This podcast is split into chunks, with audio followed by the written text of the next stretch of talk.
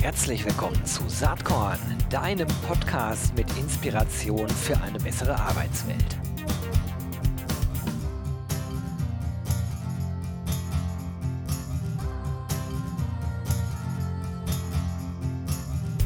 Hallo und herzlich willkommen zum Saatkorn Podcast. Alle, die sich im weitesten Sinne für People Analytics interessieren und äh, ja in Klammern, wer ist das nicht heutzutage, sollte jetzt die Ohren mal spitzen. Ich habe hier ein sehr spannendes Unternehmen aus München am Start. Wir waren 2018 auch schon mal in meiner Startup-Serie dabei, aber 2018 ist ja gefühlt eine Ewigkeit her. Ne? Wir haben 2023, das war im Juli 2018, also fast auf den Tag äh, fünf Jahre her, noch nicht ganz. Ich freue mich sehr, dass heute Daniela Datzer hier ist. Sie macht People Analytics, äh, Employee Surveys und ist Customer Success Managerin bei Function HR. Herzlich willkommen, Daniela. Hallo Gero, ich freue mich hier zu sein. Freut mich auch total. Und äh, der weitere Gast ist äh, Dr. Julian Süß. Er ist Co-Founder ähm, bei Function HR. Julian, klasse, dass du auch am Start bist. Hallo Gero, schön hier zu sein. Super. Das, was ihr macht, das trifft ja irgendwie voll den Nerv der Zeit und äh, nicht nur im Status quo, sondern auch nach vorne raus. Ich glaube, es ist absolut unstrittig, dass äh, die Arbeit mit Daten immer relevanter wird. Wenn man bei euch so auf die Website draufschaut, da steht dann äh, groß die All-in-One Software für Mitarbeiterbefragung und People Analytics. Da sprechen wir gleich drüber. Aber zuallererst, Julian, interessiert mich wie immer die Founding Story. Wie ist eigentlich Function HR entstanden? Ja, wir haben jetzt dann bald sogar schon unseren siebten Geburtstag. Also wir sind 2016 gegründet worden. Wir haben damals zu dritt gegründet mit zwei Kollegen noch von mir, dem Julian Huff und dem Daniel Mühlbauer, der, glaube ich, auch schon einige Male bei dir im Podcast zu Gast war und der ja auch sehr viel zu People Analytics ähm, schreibt und spricht. Und unser Hintergrund war, dass wir zusammen an der LMU in Personalmanagement promoviert hatten und eigentlich gesagt haben, wir wollen Daten, Datenanalysen, die wir jetzt in der Wissenschaft immer einsetzen, eigentlich gerne in die Praxis tragen. Und es hat sich sehr gut angeboten, dass wir auch gemeinsam fertig geworden sind mit der Promotion und ähm, uns auch sehr gut verstanden haben und dann eben 2016 gesagt haben, gut, dann wagen wir jetzt den Schritt, dann gründen wir Function HR und stellen da ähm, Beratung und Software für People Analytics zur Verfügung. Und wir hatten, glaube ich, eine relativ bewegte Geschichte, haben uns auch ein, zwei Mal dann nochmal etwas anders ausgerichtet, kann ich vielleicht auch gleich noch ein bisschen was dazu sagen. Aber so sind wir damals vor fast sieben Jahren inzwischen aus der Taufe gehoben worden. Sehr cool. Wie ist dein Gefühl, wenn du jetzt rückwärts schaust? War das ein harter Weg, hier hinzukommen und überhaupt erstmal mehr Awareness zu schaffen, dass datenbasierte Arbeit äh, durchaus Sinn macht, auch im HR-Bereich? Weil äh, ich verfolge den Bereich ja nicht nur lange, ich bin ja selber Teil äh, sozusagen dieser Szene seit vielen, vielen Jahren. Und vor sieben Jahren, ja, da gab es sicherlich einige Menschen, die schon gesagt haben, das macht total Sinn, so sich den Themen zu nähern. Aber das sieht ja heute nochmal ganz anders aus. Empfindest du das auch so oder sagst du, nee, nee, das war von Anfang an eigentlich ein Durchmarsch? Du hast ja schon angedeutet, ihr habt pivotiert wahrscheinlich, war es nicht ganz so easy. Ja, wir haben sehr viel gelernt. Also wir haben einerseits sehr viel gelernt natürlich über den Markt, über HR in der Praxis nochmal. Wir hatten ja eher den wissenschaftlichen Hintergrund, haben aber auch nochmal echt viel gelernt darüber, wie solche Analysen dann wirklich den größten Mehrwert schaffen können. Also als wir gegründet haben, also einerseits, wie du sagst, war da das Thema relativ neu. Das hatte Vor- und Nachteile. Der Nachteil war natürlich, dass man eher noch die Awareness schaffen musste und ähm, auch eben viele Unternehmen noch nicht so weit waren, da was zu machen. Auf der anderen Seite hat es natürlich auch den Vorteil gehabt, dass sehr viele Leute ähm, interessiert waren an dem Thema, weil es ein neues Thema war. Und da ähm, damals bei uns eben der Daniel sehr viel auch, ähm, glaube ich, da auf Veranstaltungen, Konferenzen war und da auch viel Aufmerksamkeit erzielt hat. Der andere Aspekt war aber der, dass wir am Anfang so die Vorstellung hatten, wir nehmen die Daten, die einfach in den Stammsystemen ähm, vorliegen ähm, und machen damit Analysen. Also die harten Daten, die auch immer mal wieder so in Use Cases genannt wurden. Also Stammdaten, vielleicht Daten aus Zeiterfassungssystemen, aus dem ATS-System und so weiter. Ähm, und damit kann man auch ein paar Sachen, einige Sachen machen und auch interessante Ergebnisse erzielen, zum Beispiel zu Fluktuationsanalysen, Fluktuationsprognosen. Aber was wir dann schon immer stärker gemerkt haben, die wirkliche Mächtigkeit der Daten liegt eigentlich in der Verknüpfung aus den harten Daten mit den weichen Daten. Also, dass wir nicht nur nehmen, was in den Systemen vorliegt, sondern dass wir auch ähm, die Mitarbeiterperspektive noch stärker in den Vordergrund stellen, also die Wahrnehmungen, Erfahrungen der Mitarbeiterinnen und Mitarbeiter und das dann mit den ähm, harten Daten, die wir aus den Systemen ziehen, ähm, verknüpfen können und dadurch einfach ähm, die, die Analyseergebnisse viel aussagekräftiger und viel, ähm, ja auch viel handlungsrelevanter sind. Und das hat eben dazu geführt, dass wir ähm, dann eine Plattform entwickelt haben für Mitarbeiterbefragungen, ähm, für klassische große globale Mitarbeiterbefragungen, für Pulsbefragungen, ähm, aber auch für diese Lifecycle-Befragungen oder Mitarbeiterpfadbefragungen, also zum Beispiel Onboarding oder Exit-Befragungen. Und das dann aber nicht bei allen Kunden, aber bei sehr vielen Kunden dann auch mit ähm, den harten Stammdaten verknüpfen, also zum Beispiel mit Fluktuation, mit Fehlzeiten, um dann wirklich ähm, feststellen zu können, welche Faktoren beeinflussen denn Fluktuation, welche Faktoren beeinflussen Fehlzeiten, vielleicht auch ähm, zukünftige Fluktuation zu prognostizieren, um da dann eben die Stellhebel zu identifizieren, ähm, wie man da Verbesserungen erreichen kann.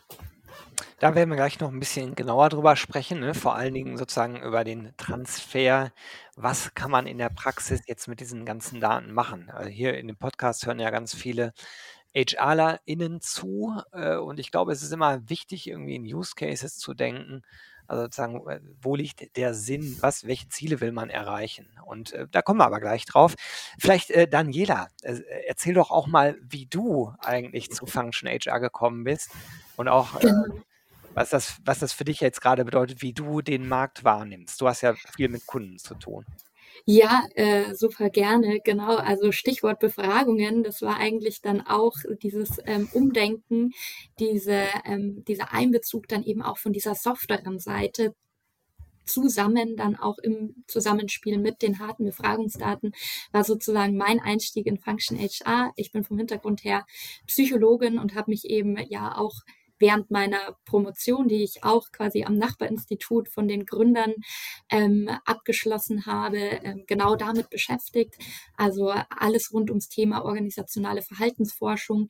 Welche ähm, Einstellungen, welches Verhalten erklärt auch wirklich ähm, am Ende des Tages ähm, ja diese ähm, oder leistet am meisten ähm, Aufklärung mit Punkt auf ähm, ja wirklich strategisch wichtige Ziele, die wir im HR erreichen wollen. Also beispielsweise eben Fluktuation, ähm, aber auch ähm, Employer Branding, also Weiterempfehlung von Mitarbeitenden ihres Unternehmens als ähm, Arbeitgeber. Das sind alles Themen, wo wir zwar mit harten äh, Daten arbeiten können, aber wo einfach nochmal diese softe Befragungsseite den echten Mehrwert, den echten Aufklärungsmehrwert liefert. Und ähm, diese Befragungskonzepte aufzustellen, zu überarbeiten, weiterzudenken, ähm, das war mein Einstieg in Function HR und ist eben auch bis heute meine Rolle. Super. Vielleicht äh, an der Stelle äh, und bezogen auch auf deine Rolle, habt ihr so einen Kunden-Sweet Spot? Habt ihr Unternehmen, wo ihr sagt, das sind die, die wirklich passend sind? Das könnten jetzt die ganz großen Konzerne sein, das könnte der große Mittelstand sein. Vielleicht sagt ihr auch, hey, Function HR ist für klein, groß, mittel, für alle geeignet. Habt ihr da so eine Art Sweet Spot?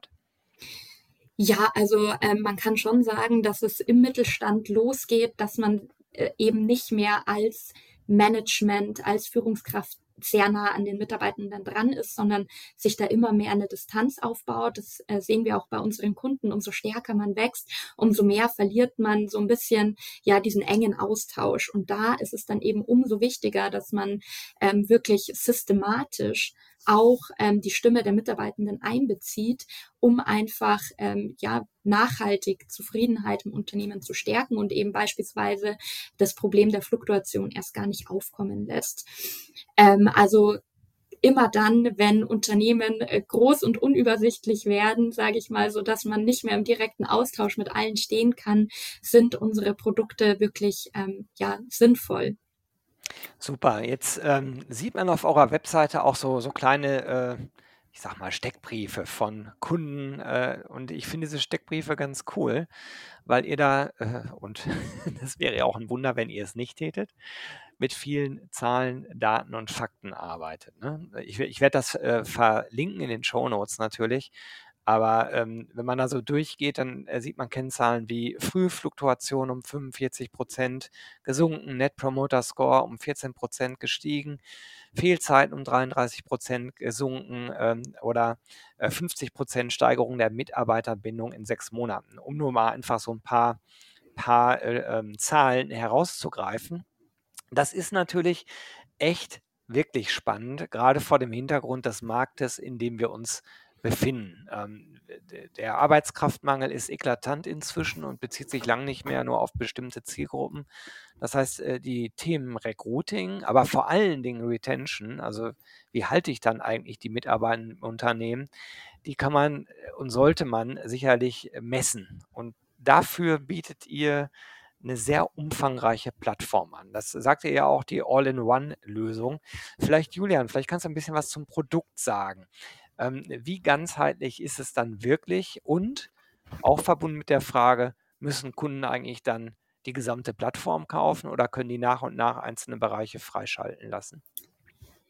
Ähm, also vielleicht die, die zweite Frage ähm, vorneweg. Ähm, wir sind da modular aufgestellt, also ähm, das bezieht sich sowohl auf die Befragungen, die die Kunden dann wirklich ähm, durchführen möchten, aber auch teilweise, was sie ähm, mit dabei haben. Also so ein Aspekt, den manche mit reinnehmen ähm, oder viele mit reinnehmen, einzelne aber auch nicht, wären jetzt zum Beispiel ähm, Nachfolgeprozesse oder Folgemaßnahmen ähm, in, direkt im Tool zu hinterlegen und zu evaluieren. Also da sind wir ziemlich äh, modular aufgestellt.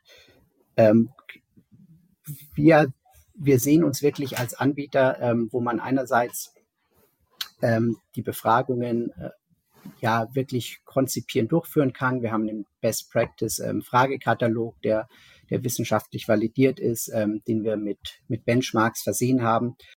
Was wir als große Stärke ähm, ansehen, ist, dass wir, ähm, dass wir in den Analysen, Handlungsimplikationen, Folgeprozessen ähm, sehr viel integriert haben.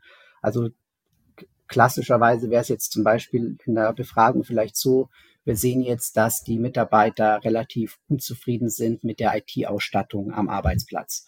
Und dann ist jetzt die Frage, muss man jetzt loslaufen und jedem ein neues MacBook kaufen? Ähm, es könnte aber sein, dass dieses ähm, Thema vielleicht ähm, für die für die Mitarbeiter gar nicht ähm, so wichtig ist für ihre Arbeitszufriedenheit oder für ihre Motivation. Und deswegen ähm, wird bei uns immer analysiert, ähm, nicht nur, was ist denn gut, was ist schlecht bewertet, sondern auch, dass man wirklich ähm, direkt sehen kann, ähm, was ist denn eigentlich für Mitarbeiter Zufriedenheit, für Engagement, aber dann auch für ähm, sowas wie Retention. Was sind denn eigentlich die, die großen Treiber? Also was, was beeinflusst es wirklich, unabhängig davon, ob das jetzt gut oder schlecht bewertet ist?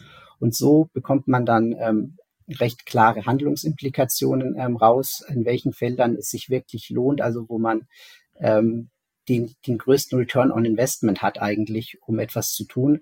Einerseits auf der größeren, globaleren Ebene. Das ist dann eher ein Thema fürs Top-Management oder für, ähm, für, für HR. Auf der anderen Seite aber auch jede einzelne Führungskraft, die da relativ umfangreich Hinweise bekommt, ähm, was sie an ihrem Verhalten verbessern kann, um die Zufriedenheit in ihrem Team ähm, zu erhöhen und ähm, bekommt dann eben auch im Anschluss noch ähm, ähm, die Möglichkeit, Folgeprozesse zu hinterlegen, Folgemaßnahmen, die dann auch wieder evaluiert werden, sodass man in künftigen Befragungen dann ähm, datenbasiert ähm, anzeigen lassen kann, ähm, bei Führungskräften, die oder in Teams, wo diese und jene Themen ähm, besonders im Fokus stehen, da wirken diese oder jene Maßnahmen am besten.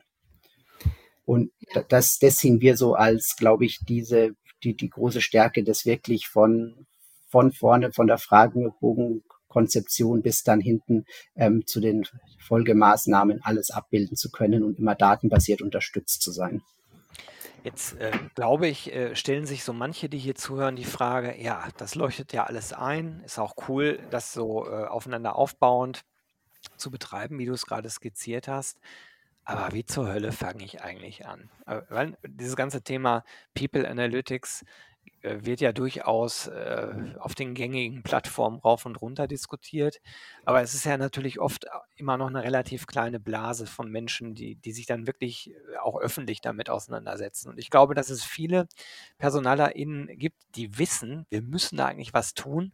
Aber wie können wir damit nur anfangen? Hat da jemand von euch vielleicht einen Tipp? Gibt es irgendwelche Voraussetzungen, die im Unternehmen gegeben sein müssen? Gibt es irgendwie einen guten Startpunkt, wo ihr sagen würdet, dann, dann fang doch da mal an?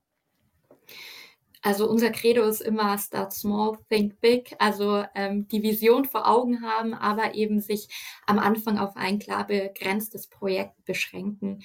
Ähm, Gerade Mitarbeiterbefragungen, die ja oft ähm, ja auch schon etablierter sind, als, ähm, als HR-Instrument eignen sich sehr gut, ähm, um eben auch einen People Analytics Case ähm, anzustoßen. Sprich, ähm, man kann mit Advanced Analytics, also mit fortschrittlicheren Methoden, so eine Mitarbeiterbefragung auf wirklich ein ganz neues Niveau bringen.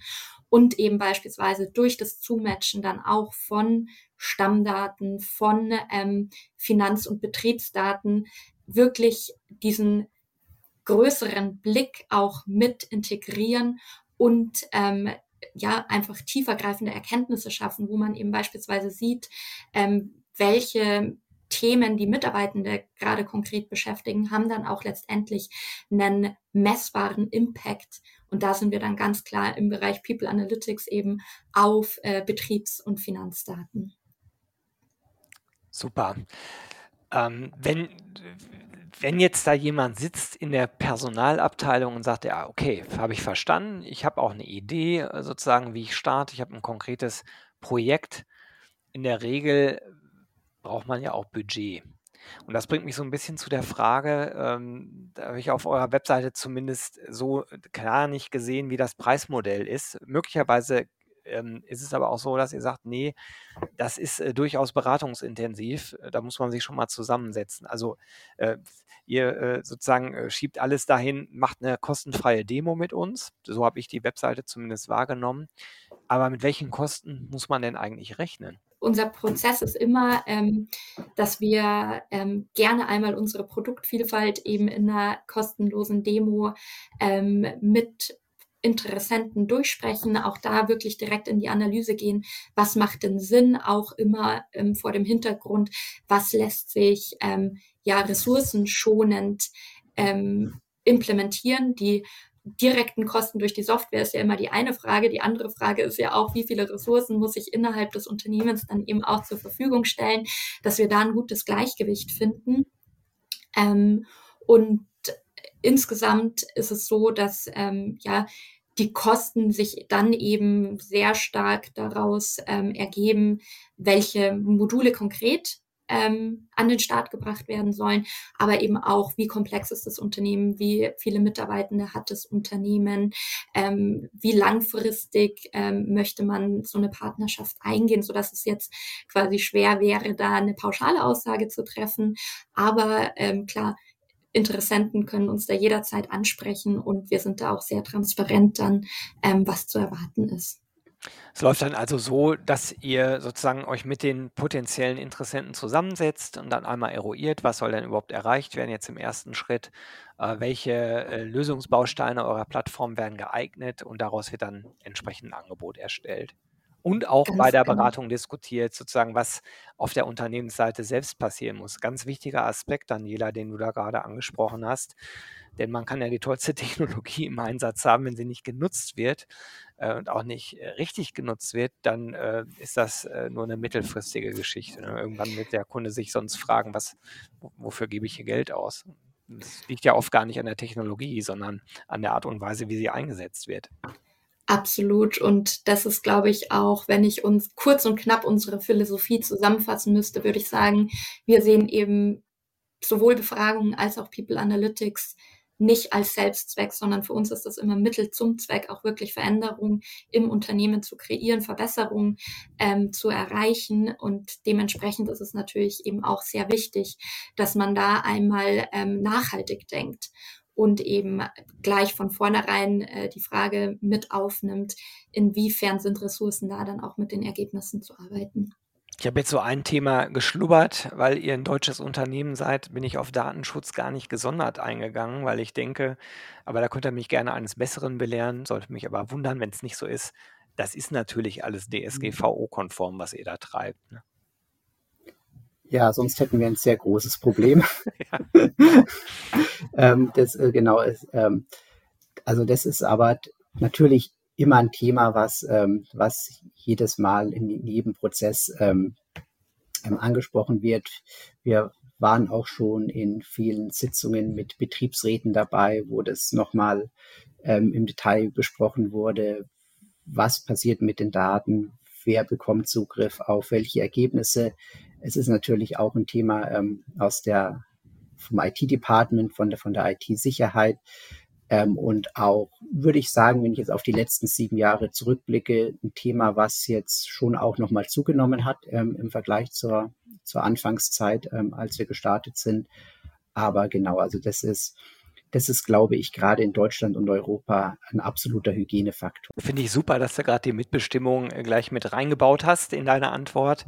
Äh, das ist, glaube ich, ein absolut wichtiger Tipp, wenn man sich solchen Themen, solchen Projekten nähert, dann gehören die im Idealfall von Anfang an mit an den Tisch, damit man nicht in dem Moment, wo man das ausrollen will, äh, riesengroße Probleme bekommt. Ne? Meine Erfahrung damit ist, ich habe äh, sowohl äh, sozusagen aus einer Dienstleistungsperspektive mit so Datenthemen zu tun gehabt, aber auch als Geschäftsführer bei uns im eigenen Unternehmen. Es macht total Sinn, den Betriebsrat von Anfang an mit reinzunehmen, weil meistens diese äh, Datenbefürchtungen gar nicht unbedingt gegeben sind. Ne? Der Betriebsrat hat ja immer Angst, Rückschlüsse auf einzelne Mitarbeitende äh, ziehen zu können. Normalerweise sind aber die Befragungsergebnisse ja anonymisiert und aggregiert. Äh, aber gut. Äh, vielleicht ist, ist eure Erfahrung da anders oder, oder würdet ihr das auch bestärken? Ja, wir gehen sogar manchmal noch einen Schritt weiter und sagen, Betriebsrat und Datenschutzbeauftragter, die sollte man wahrscheinlich oder sollte man am besten schon einmal mit einbeziehen, noch bevor man sich überhaupt für einen Anbieter ja. entschieden hat, weil auch das ähm, wird uns öfter dann kundenseitig zurückgemeldet, dass ähm, ja es eigentlich zu spät ist, wenn man die ganze Anbieterlandschaft einmal ähm, sich genauer angeschaut hat und seine Auswahl getroffen hat, dass dann am Ende doch der Datenschutz ähm, und oder Betriebsrat da nochmal auch ein Wort mitsprechen möchte, auch verständlicherweise. Absolutely. Wenn man äh, jetzt ein bisschen nach vorne schaut, Julian, was ist denn so eure Entwicklungsroadmap? Ihr habt ja eine ganze Menge gemacht, äh, hast du gesagt, die letzten sieben Jahre hat sich immer weiterentwickelt. Habt ihr so ein paar Themen auf der Pfanne, ähm, die ihr in diesem Jahr umsetzen wollt im Produkt? Also was bei uns ähm, gerade ziemlich stark im Fokus steht in der Entwicklung, ist die Leute noch stärker ähm, an die Hand zu nehmen und durchzuführen. Ähm, das sind deine Ergebnisse, das sind Auffälligkeiten in deinen Ergebnissen und das solltest du oder das könntest du machen, ähm, um Verbesserungen zu erzielen. Also ich habe vorhin gesagt, wir, ähm, wir bieten schon sehr viele Analysen an und auch ähm, Handlungshinweise, Handlungsempfehlungen. Ähm, und ich glaube, das wollen wir auch unbedingt beibehalten, dass die Leute da richtig tief in die verschiedenen ähm, Bereiche eintauchen können und ähm, da, da nochmal wirklich, ja, es ist, es ist sämtliche Analysen, die, die, die, die möglich sind, nachvollziehen können und sich da, da wirklich ähm, tief damit beschäftigen können. Aber wir wollen auch noch stärker vielleicht jetzt für die Führungskräfte, die jetzt gar nicht so viel Zeit haben, ähm, sich damit zu beschäftigen oder auch für Personalverantwortliche, die Zugriff auf sehr viele Ergebnisse haben und deswegen da vielleicht ähm, ja sehr sehr komplexe Ergebnislandschaft haben, denen noch mal die noch mal ganz gezielt da durchzuführen und so als Art Buddy kann man sagen, ähm, die noch mal den ganz konkret zu sagen, ähm, in wenigen Minuten, ähm, das kommt raus, das ist auffällig in deinen Ergebnissen und das, ähm, das solltest du tun, um zu Verbesserungen zu kommen. Super, letzte inhaltliche Frage von mir noch. Ermöglicht ihr auch Benchmarks, also äh, mit äh, anonymisierten Daten anderer Kunden? Also dass, dass ich beispielsweise sagen könnte, ich will mich in einem bestimmten äh, Segment, äh, Employee Experience, Mitarbeitendenzufriedenheit, ENPS-Score, whatever, äh, benchmarken mit anderen Unternehmen aus meiner Branche oder insgesamt oder aus meiner Größe oder aus meiner Region. Ist sowas drin oder geplant? Ja. Also wir bieten ja. Benchmarks an. Ähm, wir gehen da aber sogar einen bisschen anderen Weg als die, ähm, die klassischen Anbieter-Benchmarks, die immer das Problem haben, da aus Kundendaten ihre Benchmarks zu ziehen. Ähm, die haben vielleicht viele Millionen verschiedene Antworten, ähm, sind aber ähm, hochgradig verzerrt, weil natürlich ähm, Unternehmen nicht zufällig bei bestimmten Anbietern landen, sondern erstens viele Unternehmen gar keine Mitarbeiterbefragung durchführen also da schon eine große Verzerrung ist und dann es ja viele verschiedene Anbieter gibt und sich Unternehmen ja ganz selektiv auf bestimmte Anbieter ähm, Anbieter selektieren, ähm, die, wo sie glauben, dass die besonders gut zu ihnen passen. Und deswegen sind diese Anbieter-Benchmarks so häufig mit sehr vielen Daten verbunden, aber gleichzeitig auch wenig aussagekräftig und auch sehr unterschiedlich zwischen verschiedenen Anbietern.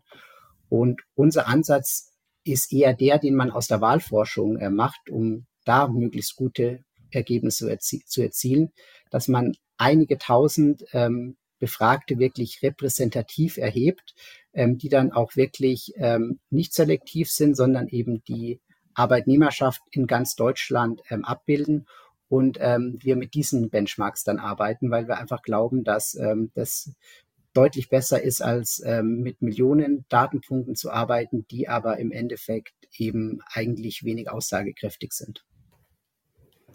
Super. Ja, die Zeit ist schon fast rum. Gibt es noch irgendwas, was wir gerade sozusagen nicht kurz angesprochen haben, was euch aber für diesen Podcast absolut wichtig wäre? Also uns ist immer wichtig, dass wir ähm, unsere Kunden auf ihrer People Analytics Reise nicht alleine lassen. Wir sind äh, in allererster Linie zwar ein Softwareunternehmen, aber verstehen uns eben auch als Full Service Provider, sprich wir stehen jederzeit beratend zur Seite, um eben auch wirklich ähm, ja ähm, Erkenntnisse zu generieren und ähm, den ganzen Prozess zu begleiten und ähm, unsere Kunden nicht alleine zu lassen und auch so ein bisschen diese Hürde abzufangen, ähm, die man oft hat, weil man vielleicht in dieses Thema Befragungen, People Analytics noch nicht so stark eingearbeitet ist und da noch die Expertise fehlt. Super. Ihr Lieben, ich danke euch ganz, ganz herzlich, dass ihr euch eine halbe Stunde Zeit für Saatkorn genommen habt. Äh, Finde ich spannend, was ihr macht. Drücke euch die Daumen, dass äh, der Weg von Function HR mit viel Spaß und Erfolg weitergeht. Und das waren jetzt Dr. Daniela Datzer und Dr. Julian Süß von Function HR. Herzlichen Dank. Ja, danke dir, dass du dir die Zeit genommen hast. Ja, danke für das tolle Gespräch. Bis bald. Tschüss. Tschüss. Tschüss. Jo, das war diese Saatkorn-Podcast-Episode. Wenn du nichts mehr verpassen willst und dich überhaupt für die Saatkorn-Themen interessierst, dann abonnier doch einfach meinen niegelnagelneuen Newsletter. Und dann bekommst du jeden Sonntag frisch alle Artikel, alle Podcast-Folgen, außerdem noch meine wöchentliche Kolumne und die Verlosung der Woche in deine Inbox. Musst du natürlich nicht sonntags lesen, geht auch montags oder dienstags. Ich würde mich sehr freuen. Hier nochmal die URL saatkorn.com slash Newsletter. Tja, dann bis bald. Ciao.